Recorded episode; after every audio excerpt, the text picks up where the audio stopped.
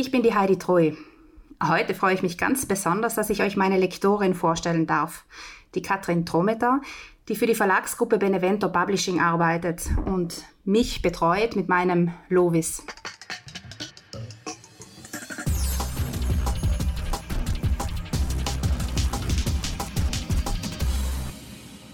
Liebe Katrin, am besten stellst du dich gleich selbst vor. Eine sehr einfache Frage. Danke, liebe Heidi. Ich freue mich, dass ich dabei sein darf. Ähm, bisschen plaudern mit dir über äh, Autoren und Bücher und äh, das Verlagswesen. Das ist ja immer spannend. Ähm, ja, ich heiße Katrin und ähm, bin 38 und Lektorin und jetzt seit insgesamt tatsächlich zehn Jahren dabei. Ich war vorher lange Zeit äh, in Berlin bei Surkamp und bin dann, ich wollte wieder zurück nach München, wo ich ursprünglich herkomme. Ich wollte wieder heim und da hat sich das ganz gut ergeben, dass bei Benevento eine Lektorenstelle äh, frei wurde. Und da kenne ich den Programmleiter schon sehr lange, viele Jahre. Und der hat mich damals angesprochen und meinte so, du, wolltest du nicht zurück nach München? Wir hätten eine Stelle für dich. Und das war dann eine Win-Win-Situation. Ja, und so bin ich zu Benevento gekommen und bin da jetzt seit auch inzwischen zwei Jahren und äh, wahnsinnig zufrieden. Ähm, und habe tolle Autoren und tolle Bücher und so, wie man sich das als Lektor wünscht. Ähm, genau, so äh, ist es. Und ich bin hauptsächlich äh, für Benevento ähm, zuständig. Wir haben ja verschiedene Imprints und für die Servus Krimis. Ähm, da kennen wir uns ja auch hier. Äh, genau, und es ist ein ganz äh, abwechslungsreiches äh, Programm und da hat man irgendwie an allen Ecken und Enden was zu tun und das ist schön, weil man eigentlich jeden Tag so ein bisschen mit was anderem zu tun hat. Vielleicht wäre das jetzt ganz eine, ein, gleich schon ein guter Zeitpunkt, um ein bisschen über Benevento zu sprechen. Was ist denn das? Weil ähm, das ist eine Verlagsgruppe, gell? also sind mehrere Verlage m, zusammengeschlossen. Ähm, wir kennen uns vom Servus Verlag jetzt. Was ist denn da so ein bisschen die Philosophie oder was steckt denn da dahinter, hinter diesem ganzen Benevento? Also ähm, Benevento ist ja ein Verlag, der zur äh, Red, oder der zu Red Bull gehört ähm, und der hat irgendwie seine seine Aufgabe darin, ähm, schöne, interessante, relevante Bücher zu machen, ähm, die aber tatsächlich mit den verschiedenen Imprints, die wir haben, auch ganz verschiedene Richtungen einschlagen. Ähm, der Name ist manchmal so ein bisschen irreführend, weil die Verlagsgruppe Benevento Publishing heißt und ein Imprint selber eben auch Benevento. Ähm, das ist äh, ein, äh, ein Imprint, das Sachbücher und äh, Belletristik macht, also Spannungstitel ähm, von Thriller über Krimi, ähm, alles was irgendwie mit Spannung zu tun hat. Ähm, das ist aber im Sachbuchbereich mehr das erzählerische Sachbuch von ähm, Memoirs, von Persönlichkeiten, die eine interessante Geschichte zu erzählen haben, äh, über Bücher, die äh, im Geschichte oder Kulturbereich ganz interessant oder wichtig sind. Da haben wir eine Geschichte über die Mozarts gemacht zum Beispiel oder ein Buch über Beethoven, ähm, haben aber auch ein ganz ähm, wie soll ich sagen, aktuellen gesellschaftspolitischen Bezug bei manchen Büchern, äh, also Themen, die einfach jetzt aktuell sind, die die Leute da draußen interessiert, aber immer mit einem erzählerischen äh, Aspekt. Das ist so ein bisschen Benevento. Ein anderes Imprint, das wir jetzt schon angesprochen haben, ist Servus. Da kennen wir uns her. Das hat eigentlich auch einen großen Sachbuchanteil. Da geht es eben viel ähm, um äh, Natur, aber auch um Tradition, um Regionen. Das ist so ein bisschen der, wie soll ich sagen, der Verlag für die Alpenregion. Alles, was man mit den Alpen, egal ob das in Österreich, Deutschland, Südtirol etc. zu tun hat, findet man in dem Verlag. Und da gibt es eben seit naja, neueste muss man sagen, äh, eben auch die Sparte Servus Krimi, ähm, wo es ähm, darum geht, Krimis aus der Alpenregion zu veröffentlichen, die einen starken Regionalbezug haben, die diese, ähm, die in diesen Regionen, wo sie spielen, verankert sind und darüber eben, also sowohl Unterhaltungsliteratur zu liefern, aber gleichzeitig auch über diese Regionen was zu erzählen. Also das ist quasi Urlaub zum Lesen, kann man so sagen, mit äh, Spannungs- und Unterhaltungsfaktor. Ähm, das ist ja was, was Leser wahnsinnig gerne mögen und immer noch nachfragen. Und dann haben wir uns gedacht, wenn wir Servus wenn wir die Alpenregion können, dann können wir auch Krimis und das äh, funktioniert ganz toll. Äh, und dann gibt's auch noch ein, ein anderes Sachbuch äh, im Print, Ecowin. Die machen mehr so die richtig faktischen Sachbücher zu Wirtschaft, Psychologie, ähm, auch aktuelle Themen natürlich. Ähm, aber das ist jetzt nicht so in erster Linie der erzählerische Ansatz, sondern mehr wirklich dieses ähm, klare Sachbuch, das äh, wichtige Informationen zu wichtigen Themen liefert. So, also man merkt schon in alle Richtungen äh, diverse Programme, äh, sehr viel Verschiedenes, aber äh, genau, das macht irgendwie die Verlagsgruppe auch aus, dass man wirklich so ein ganzes Rundum-Paket an Themen und ähm, verschiedenen Gebieten hat, mit denen man sich da beschäftigt. Und der, der Krimi-Bereich im Servus Verlag, der ist ja ganz, ganz neu, glaube ich. Ich habe so ein bisschen mitbekommen, wie das, wie das gestartet ist, eigentlich mit der Anthologie, die ihr ausgeschrieben habt oder mit dem Wettbewerb, mit dem Servus Krimi-Wettbewerb, oder? Das war so der erste, die erste Aktion, genau.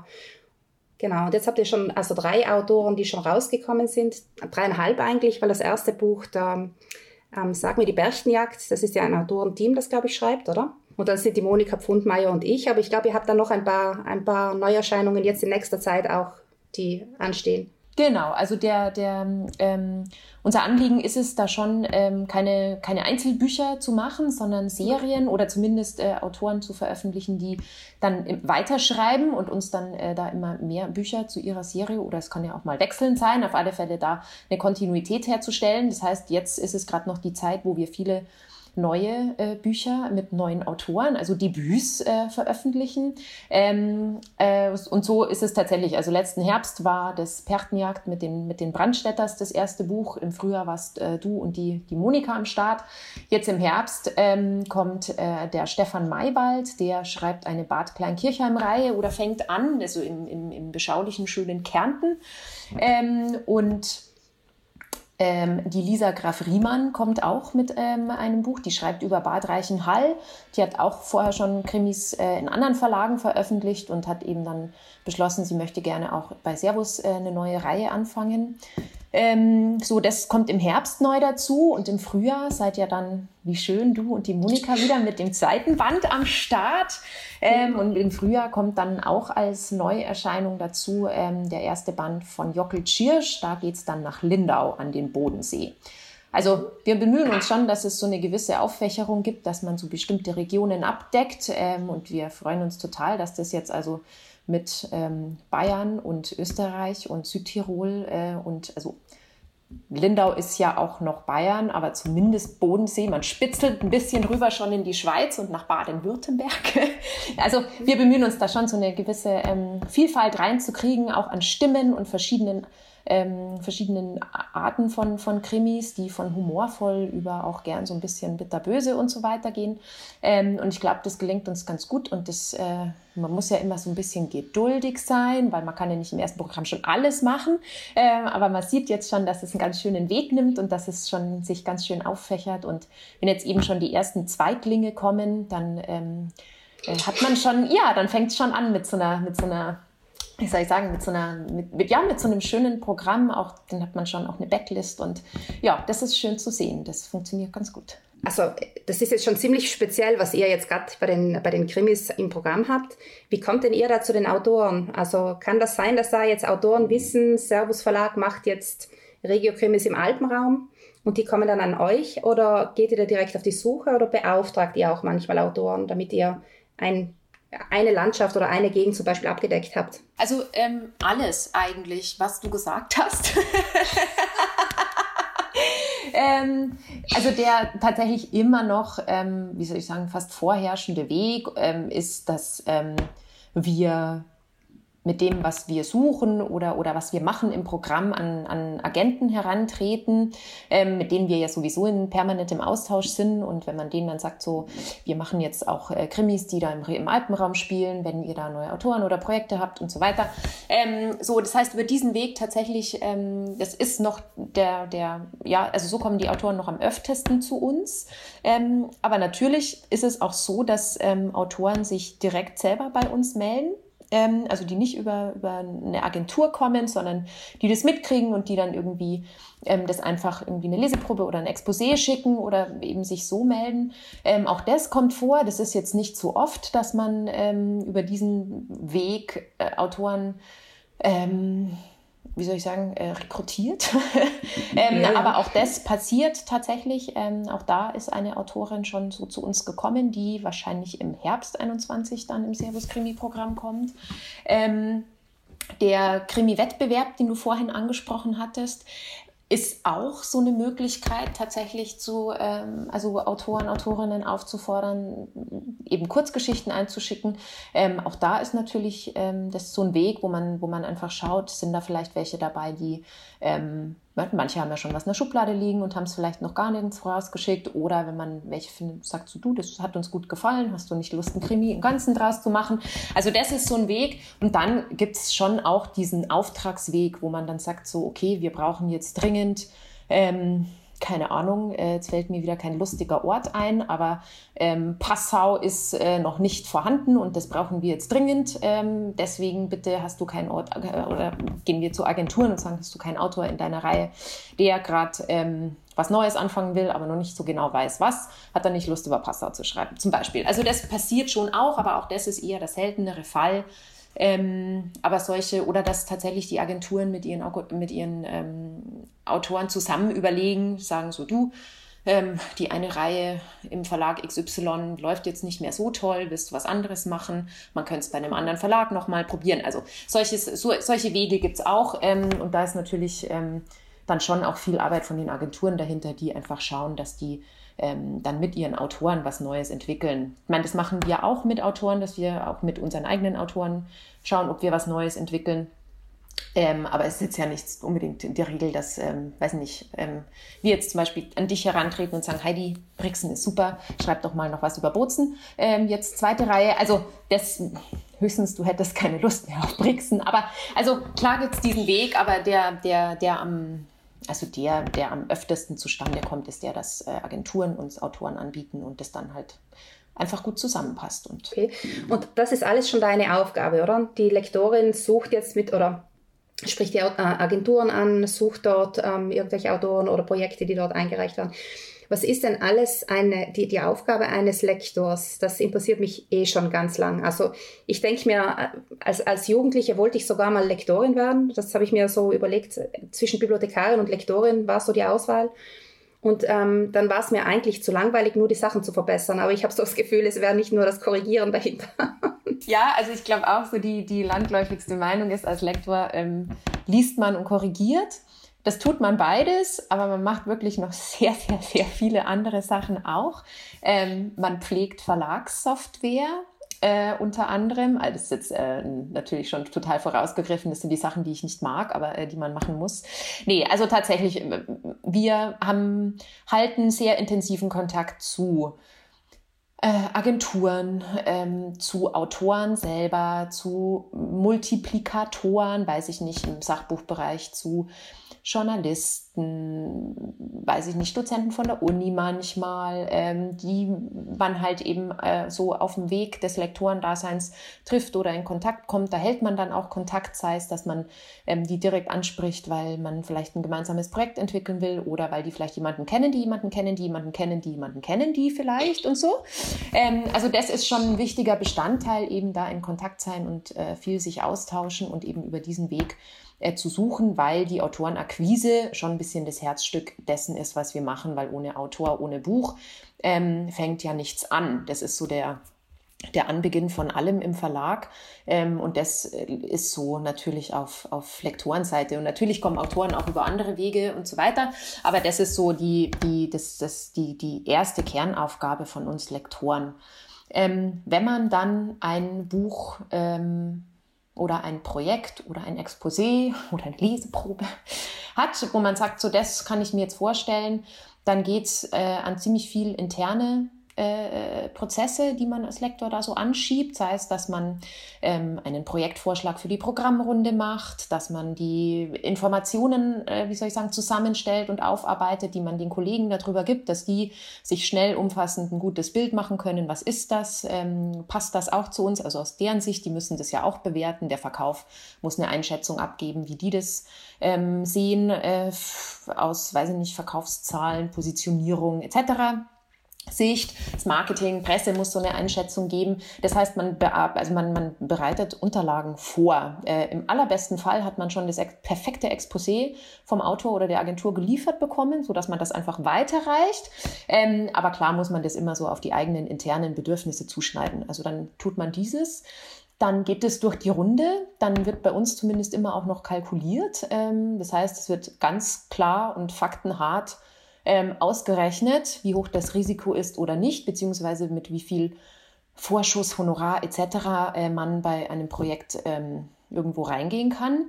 Ähm, da finden meist mehrere Gespräche intern statt über diese äh, Entscheidungsprozesse, ähm, die man schon als Lektor auch alle mit, äh, mitgestalten muss. Natürlich, man kann nicht einfach ein, Pro ein Factsheet über einen Programmvorschlag abgeben und dann warten, bis jemand Ja oder Nein sagt. So, also es ist einfach wahnsinnig viel Austausch.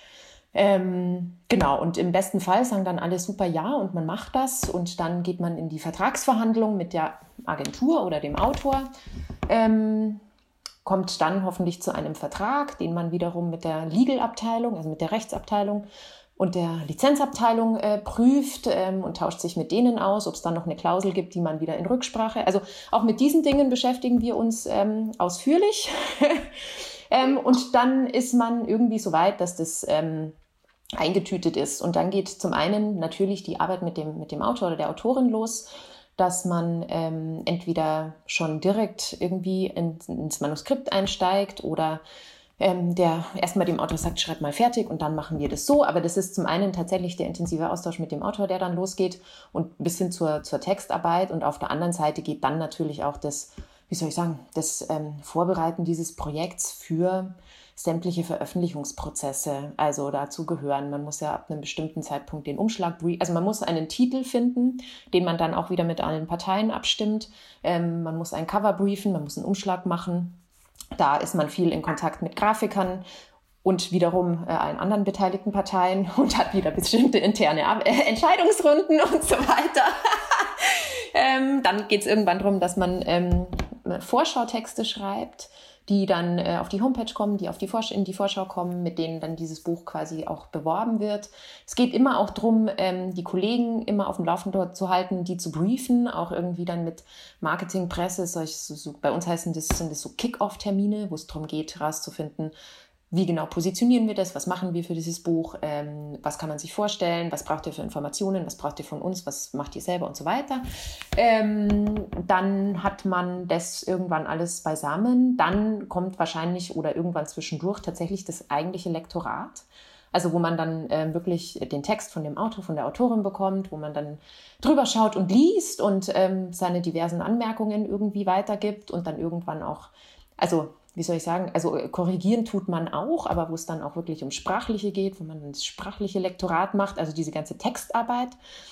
Und wenn das dann alles soweit ist, dann geht das Ganze in den Satz und dann äh, kommuniziert man mit dem Satzbüro und äh, hat Satzfahnen und diese Satzfahnen müssen an einen Korrektor, der korrigiert das, das kommt dann wieder zurück und man gibt diese Korrekturen an das Satzbüro weiter und so weiter und so weiter. Und irgendwann, äh, wenn diese ganzen äh, Prozesse fertig sind, hat man ein fertiges Buch und einen fertigen Umschlag und dann geht das in die Druckerei und das ist dann der Moment, wo fürs Lektorat, wie soll ich sagen, die Hauptarbeit getan ist. Ähm, das ist natürlich nicht vorbei, man hat dann immer noch Sachen, äh, wie soll ich sagen, mit diesem Projekt äh, verbunden und involviert, aber es, ähm, das sind dann, der, also der Moment ist dann vorbei, wo man äh, noch äh, dringend auf seiner Liste nachschaut, ob man irgendwas vergessen hat und ob das Copyright im Impressum für, den, für das äh, Covermotiv jetzt auch stimmt und ob man die Bildrechte fürs Cover eingeholt hat, etc. Also ähm, alles solche, solche Dinge. Genau. Und wie gesagt, also lesen tut man irgendwann auch noch aber meistens eher so nebenher. genau, das ist dann die nächste Frage, ob du dann, ob du eigentlich noch andere Bücher auch noch liest oder ob du jetzt wirklich nur noch die Bücher liest, die du selbst lektorierst. Also ähm, ich muss ganz ehrlich sagen, man, ich mache das wesentlich weniger als früher. Ähm, zum einen, weil es so eine zeitliche Frage ist, weil wenn man dann irgendwie so sich denkt, ach, jetzt hätte ich mal Zeit, Buch zum Lesen, dann weiß ich immer, ah, auf dem Reader sind aber auch noch drei Prüfmanuskripte, die ich eigentlich noch anschauen muss. Und wenn ich jetzt mein Spaßbuch äh, zur Hand nehme, dann hm, nutze ich jetzt die Zeit gerade nicht und hm, wann liest ich dann das Manuskript? So, das ist das eine. Ähm, das andere ist, dass ich, also ich, da kann ich nur für mich sprechen, ich schon einen gewissen, wie soll ich sagen, Entspannungszustand brauche, um so ein Buch mit reinem Vergnügen zu lesen, ohne so ein komische, also ohne diese Lektorenbrille. Also ich kann die schon relativ leicht absetzen. Also im Urlaub zum Beispiel ist das, äh, gelingt mir das hervorragend. Aber so unter der Woche abends dann nochmal irgendwie zwischen, nach, weiß ich nicht, nach zehn Seiten Manuskript nochmal zu sagen, ah, jetzt lese ich aber auch noch zehn Seiten Spaßbuch, das fällt mir schwer. Also das ähm, mache ich dann tatsächlich weniger. Aber ja, ich lese schon noch Bücher. Gern auch. sehr gern. Und wenn du diese Bücher liest, hast du dann auch immer, du hast jetzt gerade gesagt, die Lektorenbrille auf. Die hast du gerade auf, gell? Nein. Also, wie ist denn das? Fallen dir dann beim Lesen wirklich so also logische Fehler auf oder auch äh, Rechtschreibfehler, ich weiß jetzt nicht, liest du da und, äh, und, und denkst die ganze Zeit mit, das hätte man anders machen können oder so? Wie geht das? Also manchmal passiert das schon. Wie gesagt, ich kann das tatsächlich auch ganz gut absetzen, weil wenn ich ein Buch zum Vergnügen liest, dann will ich jetzt da auch nicht irgendwie rumsuchen nach äh, irgendwas. Und das Schöne ist ja, dass diese Bücher lektoriert sind. Also da braucht man mich jetzt dann auch nicht mehr dazu. Aber es ist trotzdem so, dass man, dass man, dass einem sowas auffällt und man sagt, also den Satz hätte ich so jetzt vielleicht aber nicht stehen lassen. Wobei, was heißt stehen lassen? Also es ist ja nicht ähm, ähm, des Lektors Aufgabe, Sätze äh, zu streichen oder stehen zu lassen, ähm, wo man sich denkt, oh, das ist jetzt Chaps oder oh, das ist aber kein schönes Bild, das hier verwendet wird. Oder wenn man natürlich irgendwo einen Rechtschreibfehler findet, mir geht's so, ich juble dann, äh, weil ich mir denke, ah ja, auch in einem anderen Buch ist da einer drin, super. Ähm, weil ich meine, in jedem Buch sind irgendwelche Druck-, äh, Rechtschreibkommafehler, das ist so. Äh, aber natürlich, wenn man die woanders findet, freut man sich so ein bisschen, weil man denkt, das passiert wirklich allen. Ähm, nee, genau, aber also äh, klar, auffallen tun einem immer irgendwelche Sachen, aber ähm, man muss das schon irgendwie ausschalten, weil sonst macht es ja gar keinen. Also nicht, dass mir das Lektorenlesen nicht auch Spaß macht, sonst wäre wär ich, glaube ich, verfehlt im Beruf. Aber ähm, das ist einfach eine andere Art von Lesen. Man will sich ja fallen lassen und da reinlegen und einfach drauf loslesen. Und wenn man immer mit so einem mit so, einer, mit so einem Bewusstsein dabei ist oder das so mit so einer gewissen Distanz liest, dann macht das ja auch nur halb so viel Spaß. Also. Und wie viele Titel machst du dann im Jahr? Also was du davor aufgezählt hast, das hat jetzt nach viel Arbeit geklungen. Aber wie viele, wie viele Bücher durch, also machst du da? Also pro Programm so ungefähr, wie soll ich sagen, ja, so sechs Bücher pro Programm sind dann so zwölf im Jahr. Das ist manchmal unterschiedlich. Dann schiebt sich noch mal eins, dann weiß ich nicht, fällt ein anderes raus, dann kommt was anderes noch mal schnell dazu. Ähm, also das ist so ein bisschen, bisschen Unterschied, aber so in der in der Größenordnung. Und dann, aber das sind tatsächlich alles Projekte, die ähm, also die alle diese von vorn bis hinten Betreuung dann haben. Und die sind in verschiedenen Phasen oder passiert es auch, dass da welche in, in der gleichen Phase sind? Also Du hast, wir haben jetzt gerade mal so geschrieben, dann hast du gesagt, du hast jetzt ein Buch, das ist jetzt kurz vor der Veröffentlichung und eins, das braucht jetzt, äh, das braucht jetzt ein bisschen intensivere Betreuung und deswegen wird meins jetzt ein bisschen, ein bisschen ähm, zurückgestellt. Das passt ja auch. Aber die sind alle in verschiedenen Phasen, oder? Das kommt so drauf an. Also das ist, also jedes Programm hat quasi also die Bücher, die im selben Programm sind, haben schon immer recht äh, parallele Abläufe. Da ist also alles, was so ähm, Cover, Titelfindung äh, etc. pp. Alles, was das, Vorschautexte und so weiter, das ist alles, was, was parallel und gleichzeitig für äh, diese Titel, die in diesem Programm sind, äh, läuft. Ähm, die Lektorate ähm, versucht man oder hofft man dann doch immer so ein bisschen zu bündeln, weil man kann keine drei oder zwei Sachen gleichzeitig lektorieren. Also man kann das eine machen und dann kann man das nächste machen. Ähm, und so, das kann man, kann man aber auch immer nur so bis zu einem gewissen Zeitpunkt steuern ähm, weil es natürlich immer passiert, dass sich dann vielleicht was verzögert oder was verschiebt, sei es auf Autorenseite oder auch auf, auf unserer Seite.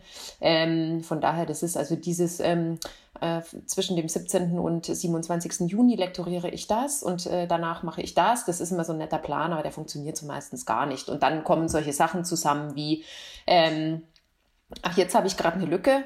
Wäre schön, wenn jetzt jemand sein Manuskript schicken würde, so, dann fragt man vielleicht mal nach. Ähm, was aber immer dazu führt, dass dann drei Sachen gleichzeitig kommen. Mhm. Äh, oder man hat tatsächlich einfach gerade drei Sachen da liegen und dann muss man einfach das, was irgendwie am dringendsten ist, zuerst machen und dann muss man leider auch äh, andere vertrösten ähm, und die noch kurz in die, in die Warteposition schieben. Das war jetzt keine Rüge, gell? ich weiß schon, dass es bei mir noch ein bisschen Zeit hat. Nein, nein, so habe ich es auch gar nicht verstanden. Aber das ist tatsächlich dann im Endeffekt ähm, die Luxussituation, wenn man weiß, ach, das ist jetzt schön, da hat man noch so viel Zeit, das kann jetzt auch noch liegen bleiben ähm, und bei der nächsten Gelegenheit kann ich es dann machen, in Ruhe ähm, und das weder für, für mich noch für dich, also weder für den Lektor noch für den, für den Autor noch für die Autorin dann irgendwie besonders brenzlig wird. Ich meine, manchmal geht es sich einfach nicht anders aus, ähm, dann wird es plötzlich hektisch äh, beziehungsweise da muss man einfach ein, ein paar Gänge äh, da nachschalten. Aber so ist es dann halt. Bis jetzt hat es eigentlich immer noch funktioniert. Und äh, ja, aber es ist schon so, dass ich gern Sachen häufen. Und dann muss man halt, dann muss man halt hart Prioritäten setzen. Aber ja, so ist so, ähm, Mich fragen die Leute, also ich habe jetzt, ähm, irgendjemand hat mich gefragt, ähm, Heidi, wie weit bist du mit Band 2? Und ich habe gesagt, ja, eigentlich habe ich den jetzt mal schon im ersten Entwurf an dich geschickt. Und dann kommt gleich wieder die Frage, wann kommt denn der raus? Und ich sage dann immer so im Frühjahr 21 sollte er rauskommen. Und äh, dann sagen die Leute, was passiert denn jetzt in dieser ganzen Zeit noch? Also das Cover wird jetzt nicht so lange brauchen. Was passiert denn im Lektorat, Katrin? Ja, also ähm, tatsächlich äh, das, das Finden der geeigneten äh, äh Zeit, um sich dann auch wirklich äh, mit, mit Konzentration und Ruhe mit diesem Manuskript beschäftigen zu können. Ähm, ja, aber dann wird eigentlich ähm, dieses Manuskript lektoriert und ähm, das ist, also wie du ja weißt, ich mache das immer wahnsinnig gerne in zwei Durchgängen.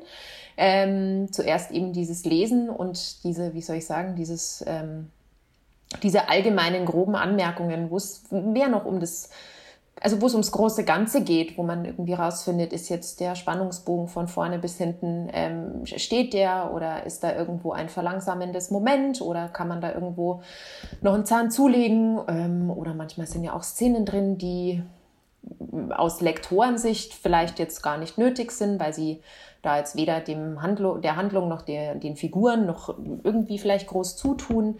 Manchmal ist es auch so, dass man irgendwie das Gefühl hat, auch bei den Figuren könnten da noch ein bisschen mehr, da, weiß ich nicht, vielleicht kann da noch ein bisschen mehr Romanze rein, vielleicht kann hier noch ein bisschen mehr Motiv rein oder so. Also das sind so Sachen, die man dann, also wo es dann quasi mit all diesen Anmerkungen wieder dann eben zurück ähm, an die Autoren geht, ähm, die dann eben schauen können, was man alles so zu meinen hat zu diesem Manuskript ähm, und wo es einfach auch nochmal manchmal zum Umschreiben geht, wo man Szenen verändert oder Figuren einfach nochmal ein bisschen umschreibt, wo man vielleicht auch einfach den Aufbau nochmal ein bisschen verändert. Solche Sachen. Also es sind ja dann nochmal gröbere Eingriffe in den Text.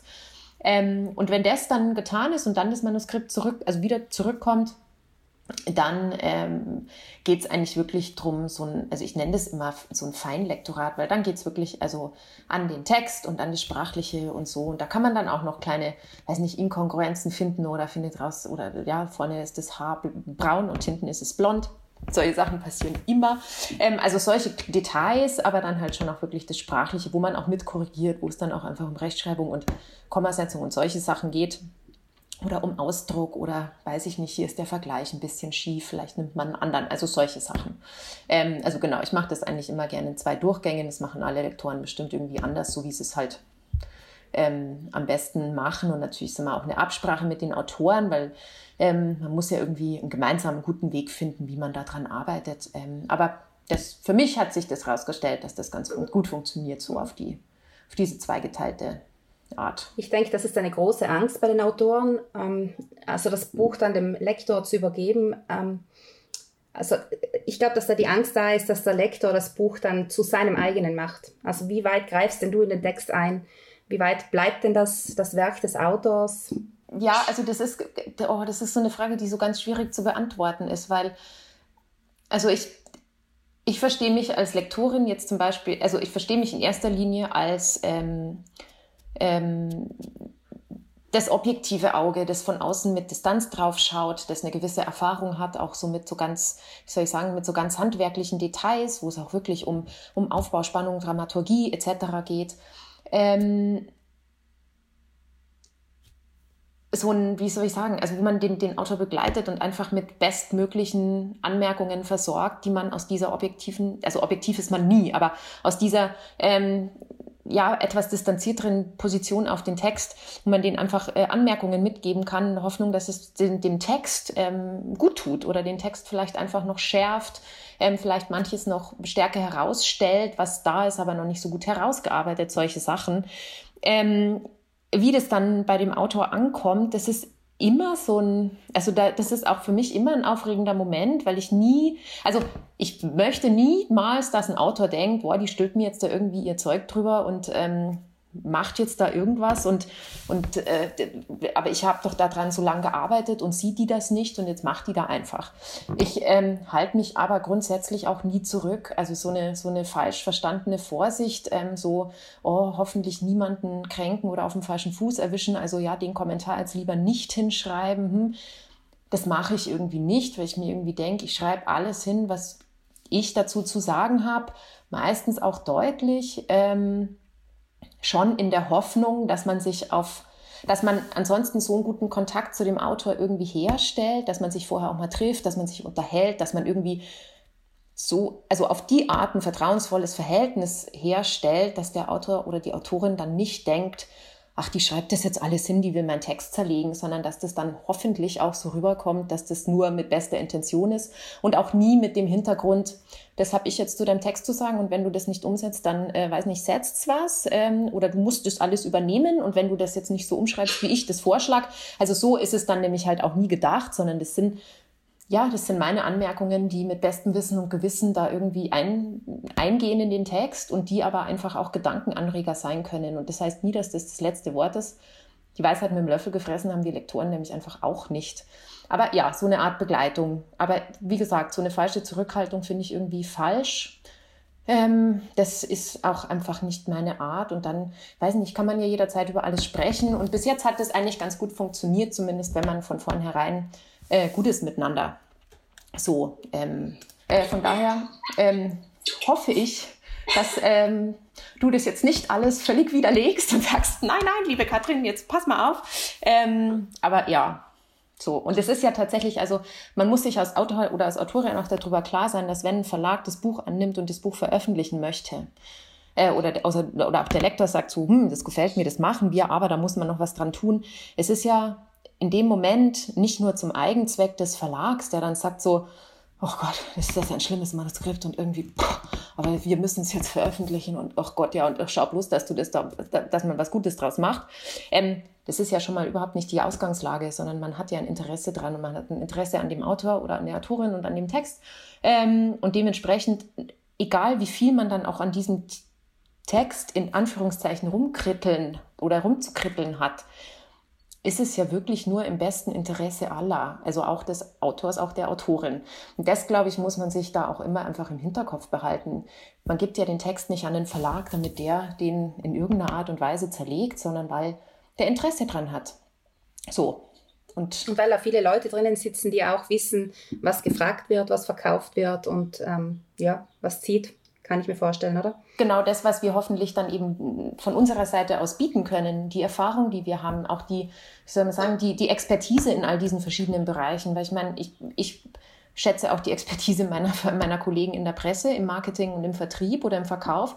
Die habe ich nicht als Lektor. So klar, tauschen wir uns aus und ich weiß, was die machen, aber das habe ich nicht. Und wenn dann irgendwie äh, mein Ver Vertriebskollege sagt, Katrin, ganz ehrlich, so interessant du das findest, aber das Thema kannst du vergessen, dann ist das seine Expertise dazu. Und da kann ich mich auf die Hinterbeine stellen und gerne wollen, dass die Welt anders ist und der Buchmarkt anders ist und dieses Thema sich doch vielleicht gut verkauft. Aber er weiß das dann schon besser. Ähm, und dann muss man auch darauf vertrauen, dass die Erfahrung, die die Kollegen oder die wir da zusammen haben, dass die hoffentlich schon auch wohin führt. Also ich fühle mich ganz gut aufgehoben bei euch, bei euch allen. Ihr seid echt ein nettes Team. Ich muss ganz ehrlich sagen, ja, also ich habe, glaube ich, Glück gehabt mit, mit euch allen. Das freut uns immer alle sehr zu hören, aber das ist, ähm, also ich kann es nur aus, wie soll ich sagen, aus meiner Warte sagen, wir sind auch so ein gutes kollegiales Team, dass das auch auf der Ebene schon irgendwie gut läuft und total Spaß macht. Ähm, und dann ist es natürlich irgendwie so, man, das ist wie so ein, so ein großer, freundlicher Verein. Und wenn die Autoren dann da Eingang finden, dann wird es einfach ein, ein, größerer, freundlicher, netter Verein. Und dann macht man das eben zusammen. Und das ist schön, weil ja jeder, also auch die Autoren in dem ganzen ähm, Miteinander, ja jeder seinen, seinen Beitrag liefert und jeder seins dazu tut und man miteinander dann hoffentlich eben ein schönes Ergebnis ähm, da zutage fördert. Ja. Das Gefühl hatte ich auch. Ich durfte ja in Elsbeten sein, also im Sitz von Red Bull Media, glaube ich, heißt es dann. Und da hatte ich überhaupt das Gefühl, dass er ein, einfach, das ist eine große Familie, oder? Also mit einer wunderschönen Mensa. Na okay, aber das sind jetzt interner, die lassen wir jetzt raus. Die lassen wir. So, noch was anderes, da bin ich jetzt im Gespräch mit der Monika, Monika Pfundmeier draufgekommen. Also es gibt auch verschiedene Wege ähm, des Lektorats. Also du bekommst von mir ja das gesamte Manuskript und überarbeitest das ja dann schon im ersten Durchgang. und die Monika kommt so stückchenweise zu dir. Ähm, startet ihr da mit einem Exposé oder mit einem Plan, wo es hingehen soll? Oder ähm, ja. Wenn es um ein ganz neues Buch geht, dann geht es natürlich in erster Linie immer mal um, äh, worum geht es da, wie soll die Geschichte aussehen. Also so eine Art Exposé. Und das ist dann, wenn man schon äh, ein Buch miteinander gemacht hat, nicht unbedingt nochmal ein Exposé, das genauso ist wie das, mit dem man sich quasi oder das einem von, von der Agentur zum Beispiel zugespielt wird, das hat ja da nochmal ein bisschen, also es hat nochmal ein bisschen anderen, anderen Zweck. Ähm, aber es geht schon erstmal darum, dass man überlegt, was wird das genau für eine Geschichte, worauf läuft es hinaus, was wird die Aussage von dem Buch, wie soll das gestrickt werden und so weiter. Das machen manche Autoren ganz ausführlich, das machen andere weniger ausführlich. Ich habe da keinen so einen Marschplan. Ähm, ich finde, das ist immer so, das muss man ein bisschen auch den, den Autoren im Ende oder, oder nicht, nicht überlassen, aber das ist immer so, manche machen dann gleich so einen, gleich einen Kapitelplan, äh, also sehr, wie soll ich sagen, sehr strukturiert. Äh, andere entwickeln das erstmal irgendwie in einem Art erzählerischen Exposé. Das kommt darauf an, wie das eben der, der Arbeit der Autoren dann auch einfach entgegenkommt. Aber dass man erstmal sich darüber verständigt, ist schon nicht so ganz unwichtig, aber es geht dann tatsächlich dran, dass man einfach irgendwie auch, äh, also wenn man sich darüber mal verständigt hat, dass man einfach loslegt. Ähm, und dann gibt es eben Autoren wie die, die Monika, die ähm, dann anfangen zu schreiben und dann schon mal irgendwie, weiß nicht, 50 Seiten schicken und sagen, so, jetzt bin ich mal bis hier, schau doch da mal drüber. Ähm, wie ist es so? Ähm, was meinst du? Geht es so weiter oder würdest du irgendwas anderes machen oder wie auch immer, also so. Und es gibt aber auch Autoren, die schreiben das erstmal für sich fertig und äh, gehen vielleicht auch schon mal nochmal drüber das erste Mal für sich und schicken es dann. Also das ist, das, ich überlasse das eigentlich eher den Autoren, wie die das lieber machen, weil manche sind gar nicht so gut damit, dann so ein erstes Stückchen zu schicken. Ich meine, klar, ich habe immer gerne eine Leseprobe, man will ja gerne mal wissen, wie es dann ist und worum es geht und so weiter. Ähm, aber die sind da dann total unwohl damit und ich frage mich dann immer, ob das dann auch wirklich ein Text ist, der dafür steht, was die da dann machen. Weil wenn das äh, in einem äh, nicht fertigen Zustand ist oder nicht überarbeitet oder, oder manche fangen ja an zu schreiben und kommen dann ans Ende und merken, sie schreiben den Anfang nochmal komplett um. Also wenn ein Autor sagt, ich möchte das gerne schicken, ich schaue drauf, dann finde ich das super. Und wenn das aber einen anderen Weg nimmt, dann nimmt es einen anderen Weg. Ähm, das ist, Schreiben ist sehr individuell und da irgendwie so ein, wie soll ich sagen, so ein, ähm, so ein Verfahren draus zu machen, welche, welche, welche Steps man da durchlaufen muss, das, ähm, also da ist es mir lieber, man macht es nach ähm, der Fasson der Autoren, wie sie sich am wohlsten fühlen. So. Jetzt wissen wir ja schon, du arbeitest ein bisschen an meinem, an meinem Manuskript. Dann hast du die Monika Pfundmeier in der Arbeit. An welchen Projekten arbeitest du denn zurzeit? Auf was dürfen wir uns denn freuen im Herbst und im nächsten Frühjahr? Also ich arbeite gerade an einem ähm, Buch, das bei Benevento kommen wird, auch Belletristik, das heißt Clanland äh, von Burkhard Benneken. Da geht es tatsächlich, es wird so eine Gesellschafts- äh, Dystopie, die so in 25 Jahren in der Zukunft spielt, ähm, wo, äh, also es ist mehr so ein, so ein politisches Szenario, wo es tatsächlich geht, diese Clan, Clan, wie auch immer, ähm, Gesellschaft oder Parallelgesellschaft ähm, nachzuzeichnen, wo es da hingehen könnte. Ähm, und das wird ein wahnsinnig spannendes Buch und ich glaube auch ein, ein ganz gesellschaftsrelevantes, weil das natürlich irgendwie so ähm, sehr umstrittene Themen, also die Begegnung der Clankriminalität, ähm, weiß ich nicht, dann auf der anderen Seite dieses Erstarken von, von, von rechter Politik und so weiter, das alles mit auffängt und aber, aber eben so zuspitzt und schaut, was, wie, wie könnte es eigentlich ausschauen in 25 Jahren. Also das wird ähm, wahnsinnig interessant. Da bin ich mit dem Autor gerade dran. Da freue ich mich drauf. Ähm, auch dran bin ich gerade ähm, an einem Roman von einem Autor, den du auch kennst, von dem Thomas Kiel. Der kommt auch im Frühjahr mit einem neuen äh, Thriller. Ähm, da waren wir auch jetzt mit dem, mit dem ersten Durchgang durch. Der ist jetzt auch gerade am ähm, noch mal ein bisschen überarbeiten. Da muss ich jetzt gleich schon was fragen. Also das erste war ja die Ameisenfrau, gell? Und ich glaube, er hat da drei Bände oder sowas geplant zu diesem ganzen äh, Gesellschafts, ähm, ja, systemischen, glaube ich, oder das ist so sein Thema. Hängt das zusammen? Hängen die beiden Bände zusammen? Die hängen zusammen, äh, insofern, als dass ähm, die Hauptfigur äh, wiederkommt. Ähm, die Lena Bondrois, also diese Ameisenforscherin, ähm, die kommt wieder. Nicht mehr so sehr als Ameisenforscherin. Das hat sich nämlich da in der Zwischenzeit erledigt für die äh, liebe Lena Bondroy. Ähm, aber die kommt wieder. Ähm, und, ähm, aber es ist trotzdem äh, ein Standalone. Also man braucht nicht den ersten gelesen zu haben. Das ist keine Reihe in dem Sinn, dass ähm, das so kontinuierlich ähm, äh, aufeinander aufbaut. Aber klar hat man diese, diese Figur und man hat auch eine, eine, eine andere Figur, die wieder mit auftaucht. Also es, man, hat, man hat Bezüge.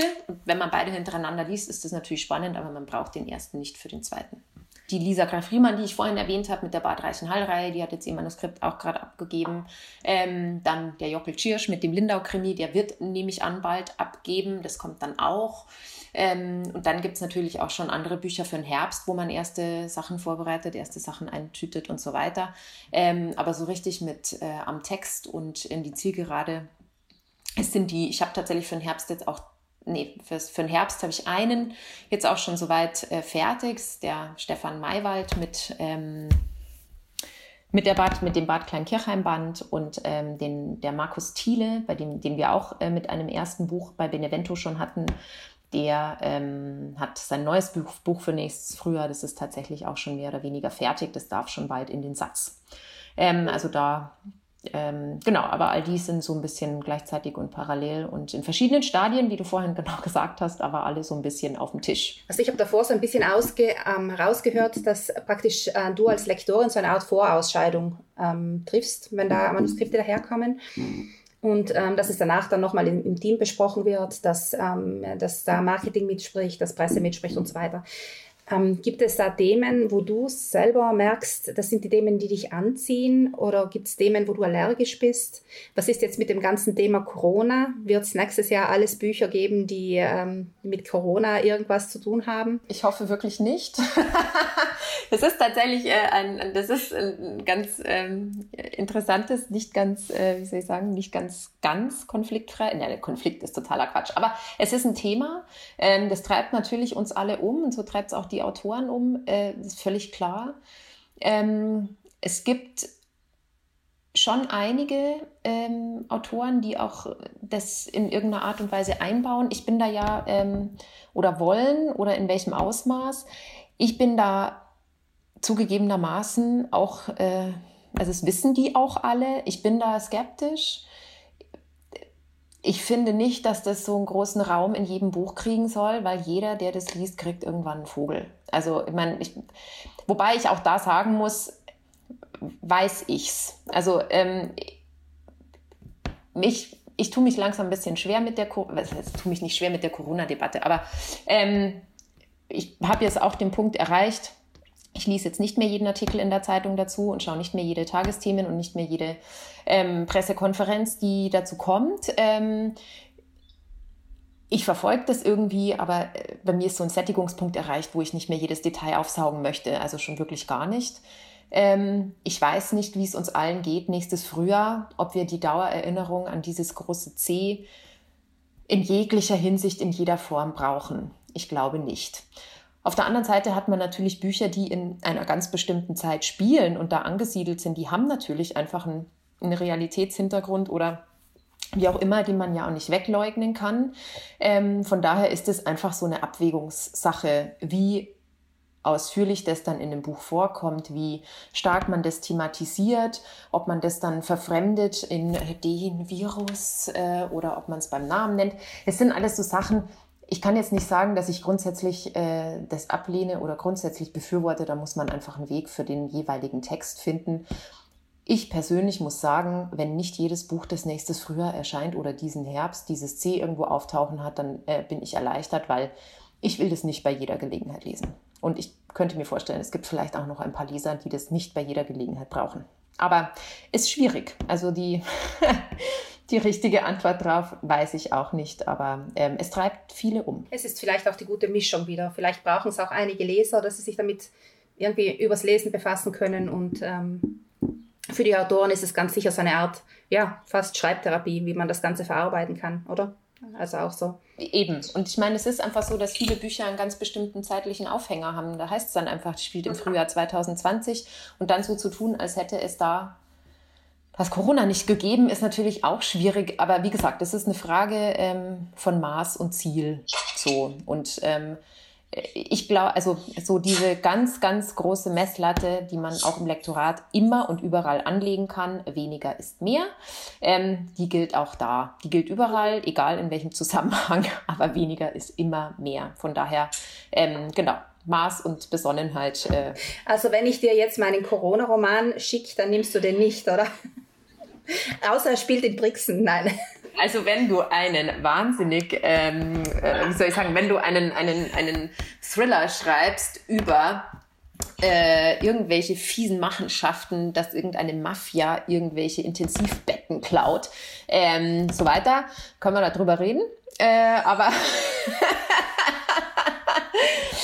äh, ja, nee, also ähm, also mein schönes 500 Seiten langes Manuskript, das ich jetzt in dieser Zeit geschrieben habe, ist umsonst. Gut.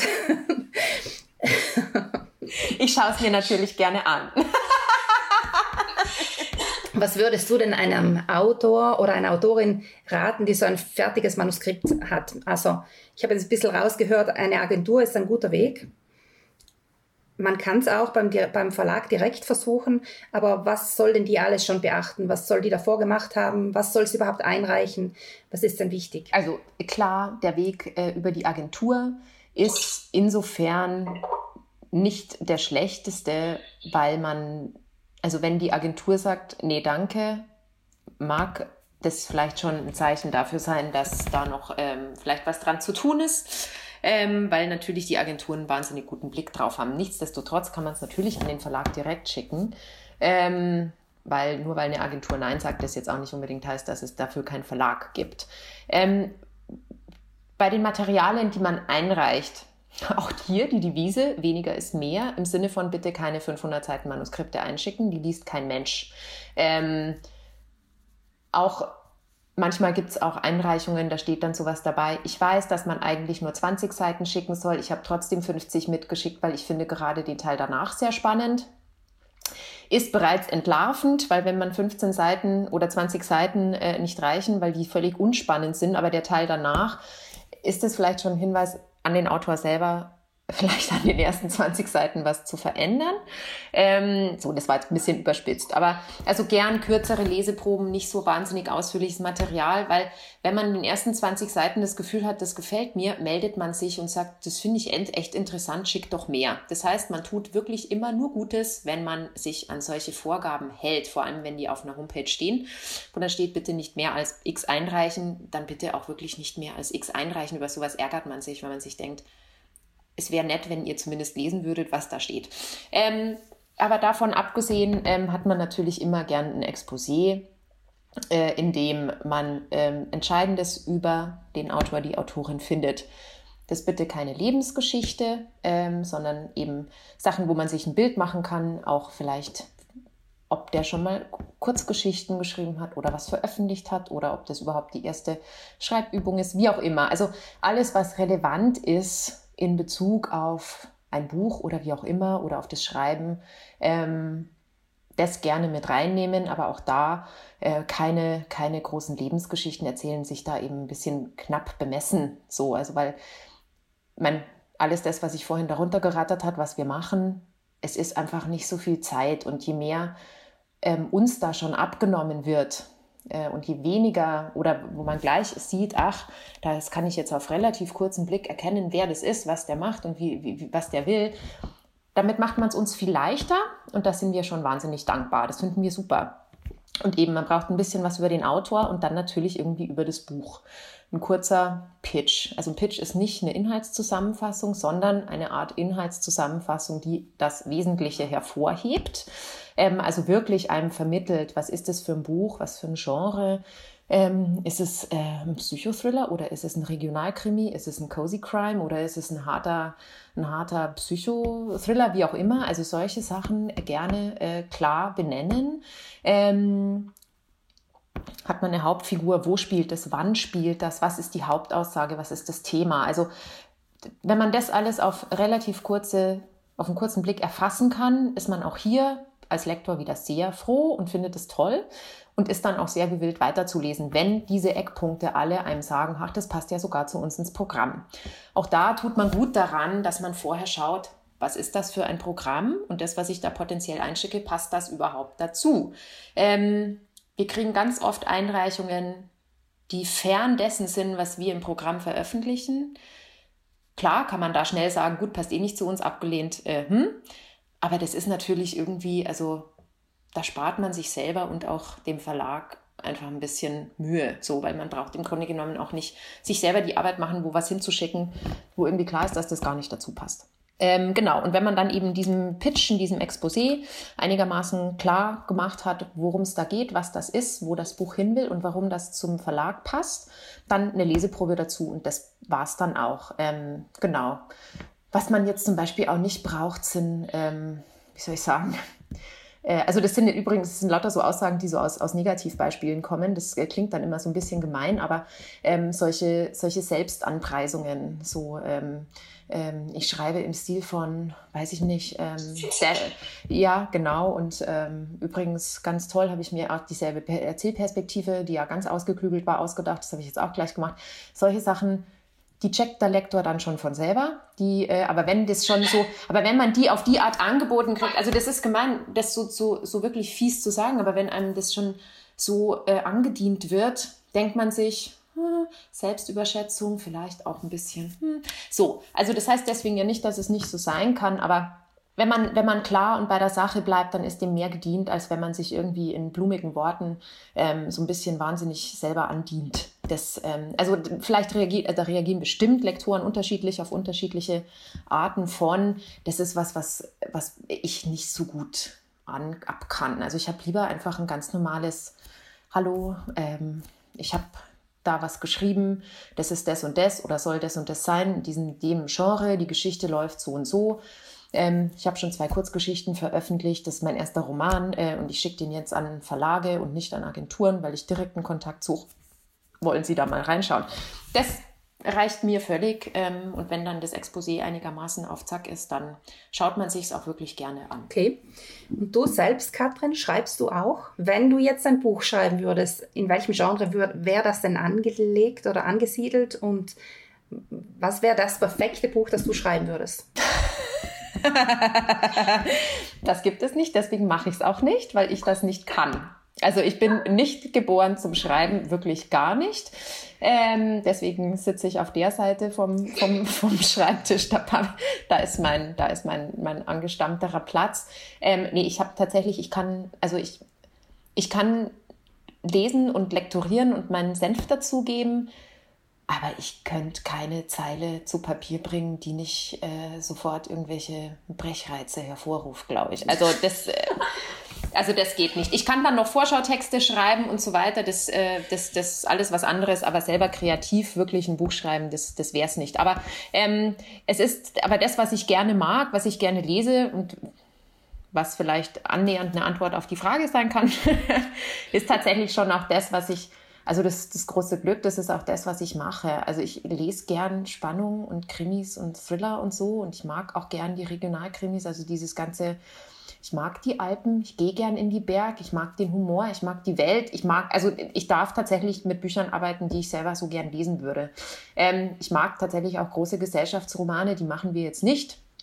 Ähm, die mag ich auch sehr gerne, also das, das was ich dann privat lies. Ähm, aber ich lese schon auch viel, viele Krimis und so. Ich finde das super. Das ist schon genau mein Wetter. Ich glaube, ich habe jetzt alle meine Fragen mehr oder weniger gefragt, die ich eigentlich fragen wollte. Ja, ich, ich schaue jetzt gerade noch mal über meinen Schwindelzettel drüber. Aber ich glaube, mein, meine Neugier ist fürs Erste äh, befriedigt. Die anderen Fragen, die ich dir gern stellen würde, die gehen jetzt unser Zuhörer nichts an. Deswegen genau, deswegen würde ich sagen, wir verabschieden uns einfach. Katrin, danke, dass du mit dabei gewesen bist. Es hat Spaß gemacht, wie ich es mir eigentlich erwartet habe. Und Danke, liebe Heidi, es war schön dabei zu sein. Ich merke wie immer, dass ich dann doch wahnsinnig viel rede. Also ich hoffe, deine Zuhörer können es auch anhören und äh, haben was davon. Aber es hat auf alle Fälle äh, viel Spaß gemacht. Äh, vielen Dank. Und tschüss.